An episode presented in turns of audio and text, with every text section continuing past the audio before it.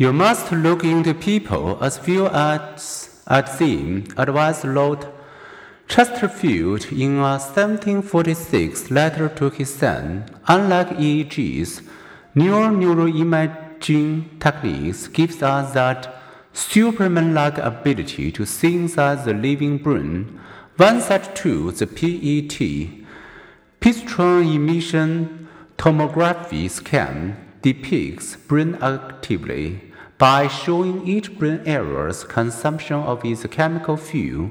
The sugar glucose active neurons are glucose hogs or brains, though only about 2% of our body weight consume 20% of our calorie intake. After a person receives temporarily radioactive glucose, the PET scan can track the gamma rays released by this food for thought as a task is performed, rather like weather radar showing rain activity.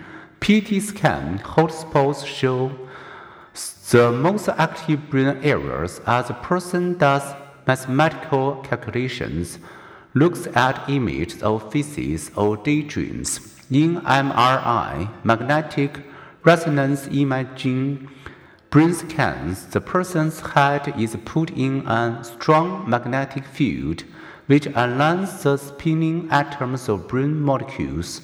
Then a radio wave pulse momentarily disorients the atoms. When the atoms return to their normal spin, they emit signals that provide a detailed picture of soft tissues, including the brain. MRI scans can reveal a larger than average neural area in the left hemisphere of musicians who display perfect pitch.